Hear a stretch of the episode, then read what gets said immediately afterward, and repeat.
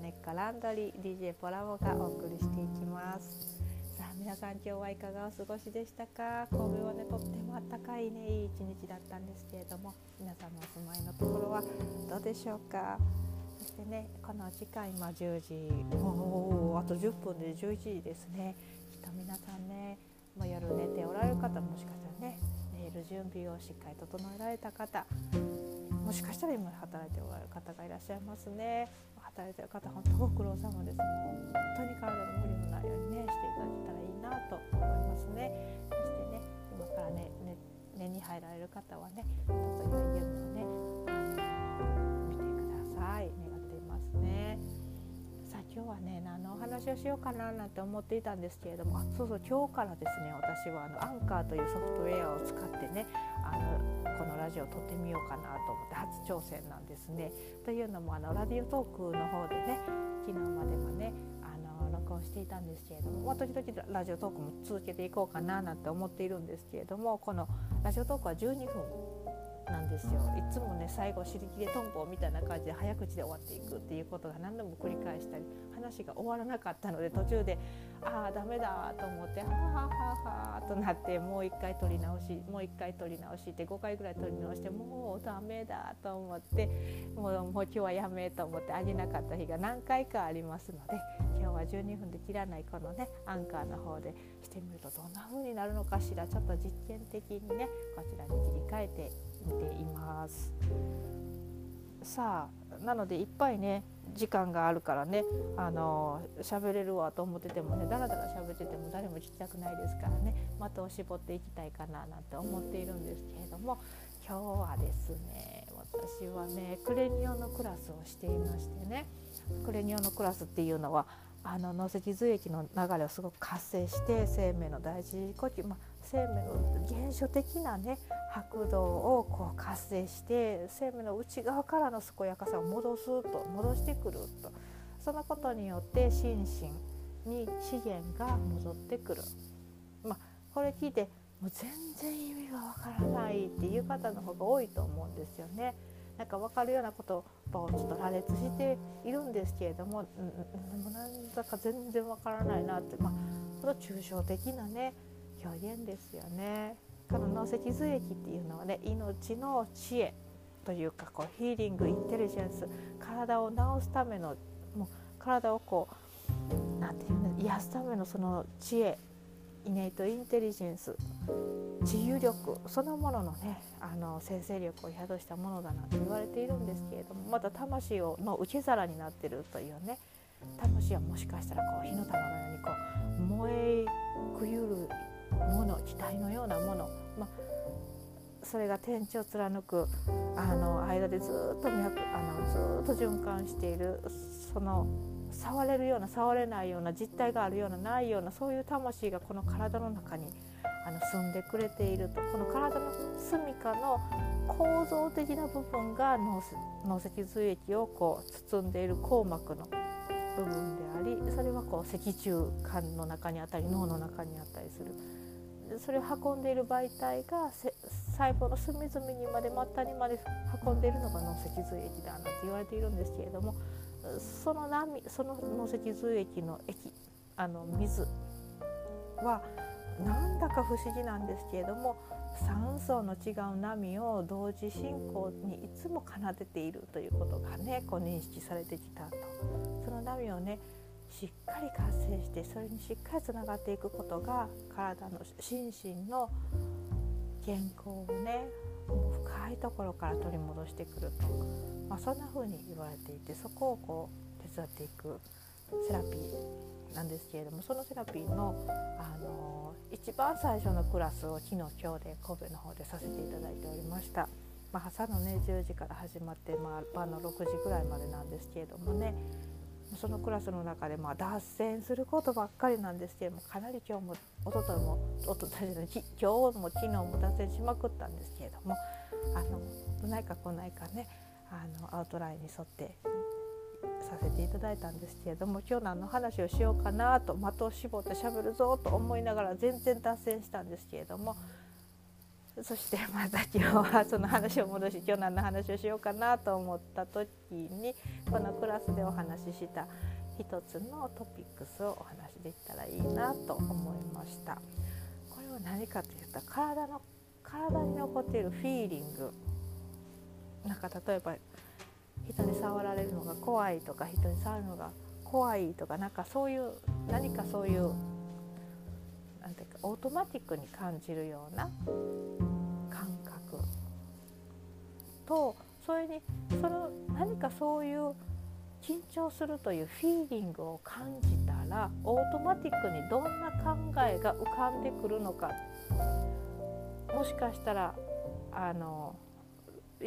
それがその考えがすごく人によって違うんだと思うんですけれども例えばこう緊張するっていう風なこうフィーリングをこう緊張というフィーリングを体で奏でた時体体でそういうフィーリングを感じた時瞬間的に出てくるあの考えっていうのが例えば「あ失敗する」とかなんか「あこれは不吉なことが起きる」とかあとはあの全然違うケースだったらあ緊張するってフィーリングの後にはもう大成功するとかなんかあのー、すごく人から怒られるとかなんかここういう考えがパッと生じてくるんですよね緊張するイコール。あもう緊張するっていうのをふわっと感じたらあもうお腹痛くなるんちゃうかとかねこうパッと考えが出てくるんですけれどもそれってどこからその考えが生じてくるかって言ったらそれ自分の性格がそれを考えさせてるとかっては全くなくてですね過去の記憶がこうリファレンスになって参考になってパッとその考え出てくるんですよね。なので人っていうのはあの繰り返し何回か発生したことっていうのはもうそれが真実のことのようにこう未来英語をこうインプットされてくるっていうのは結構たくさんありましてあのそれはどういうことかって言って、まあ、すごく分かりやすく説明するんですけれども私自身はね六甲のねあのマンションに住んでいるんですけれども本当に眺めのいいね綺麗なところに住んでいるんです。眺めの綺麗なところに住んでいるんですがもともと老人ホームだった場所に住んでいるんですね。でそこにとっても素敵なあの管理人夫妻の方がいらっしゃるんですけれども以前私は非常にその方々にはあのなんていうか変な人と思われていましてねでお隣さんに住んでおられた方もかなりちょっとあの心が敏感な方でいらしたのでね私のこう取る突拍子のないと思われる行為がですねもう気になってしょうがないし、まあ、結構注意されてきたんですよね。あの車を止める時は必ずミラーを倒しとかないともうあの隣の駐車駐車場の隣の止めてるあの車の方もそこを管理人さんのところに行かれたりとか10時でも苦情が入ったりとかねなんかちょっとでもなんかポンポンとこう手作りの太鼓の音が鳴ってたらもうお隣の方から手紙がポトンと真夜中に落ちたりとかねもちろん夜中に音を立ててるんじゃないですよ。私一人で静かに瞑想をしていたらポトンと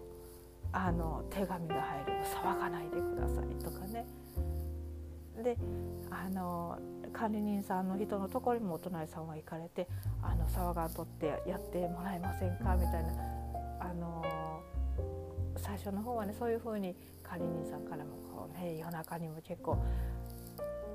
連絡が来たりとかしてたんですが管理人さんは夜中にはわざわざ言ってこられなかったかな。次の朝にね教えてくれたりとかしてね、まあ、その時は私はこう変な人という扱いだったので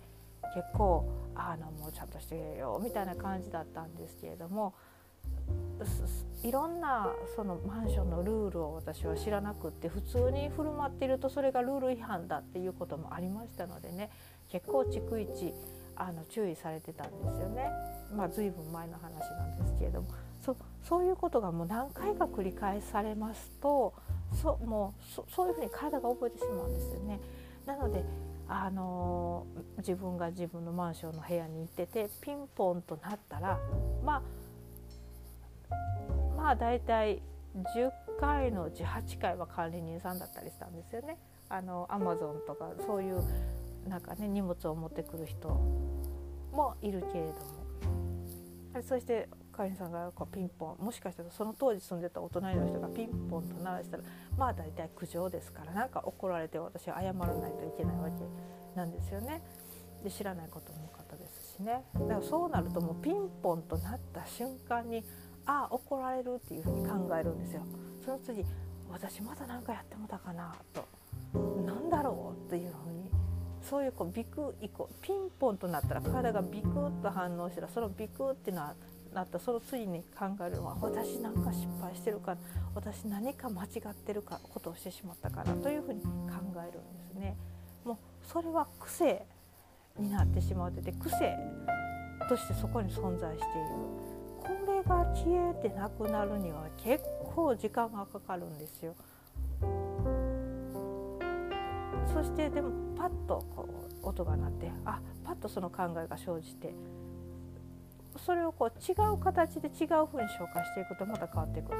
でピンポンとなったそしたらあまた怒られるかもしれないとあまた怒られるかもしれないで体が本当反応してるわとかってでもあの扉を開けて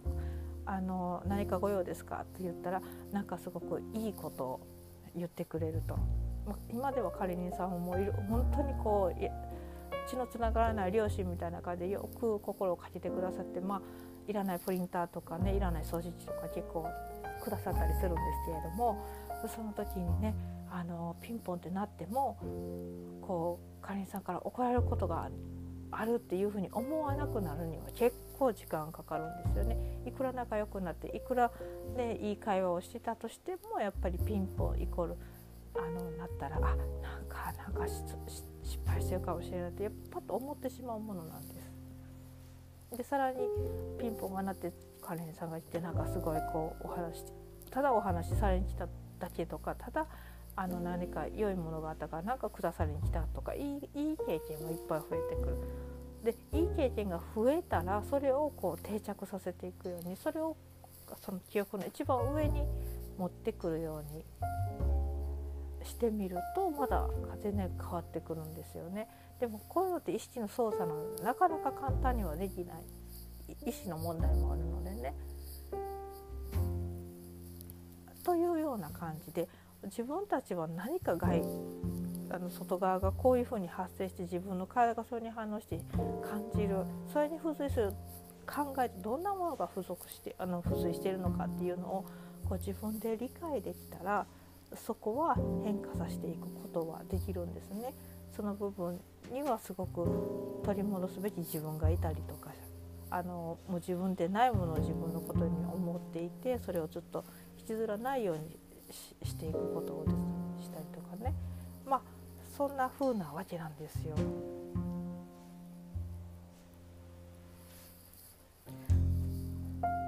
なのでね今日お話ししていたのはその自分の体の中でパッと感じるその感じているそれに対してどんな考えが浮かんでくるのかそれはそのボディーワークとして人の体を触れる時のその自分のありようとも関係あるんですけれどもでも無意識的にそういう反応が出てきてしまうのでその反応自体をあのしっかりプロセスしていけれたらいいんじゃないのかななんて思うんですね。皆さんはどうでしょうか？そういうことってあるでしょうか？さあ私もだんだんねもう自分で喋りながら自分のあの声がねもうまるで眠り歌のようになってきていますね。もうかなり眠くて頭ももろうとしてきましたからね。今日はこんなところにしていきたいかななんて思います。最後にねその感じた感情と連動する考えっていうものを自分好みに変えることができるのでその方法をちょっとお話して今日終わっていきたいなと思うんですけれども自分の好きなその神社仏閣ですねお寺に行かれましてそういう状態であのすごくお経も読んでおられる。そのそれを続けながらご自身のご両親にもしっかりお祭りされながらお祭りしながら思いをこう届けながらそしてその人たちに自分が生きることに祝福をしっかりくださいというふうに言っていくんですね。非常に重要です。是非ねこれをされてみいただきたいなと思うんですね。これは一人でも全然できますからね。というところが今日のお話でした。では今日私はもうほんと朦朧するとなるぐらい眠いですのでね。あの寝るんですけれどもまたねコメントとかがあったらあの送ってくださいね。さあそれではあのどうぞどうぞ良いあの1週間お過ごしくださいね。そしてまた来週お会いしましょう。おやすみなさい。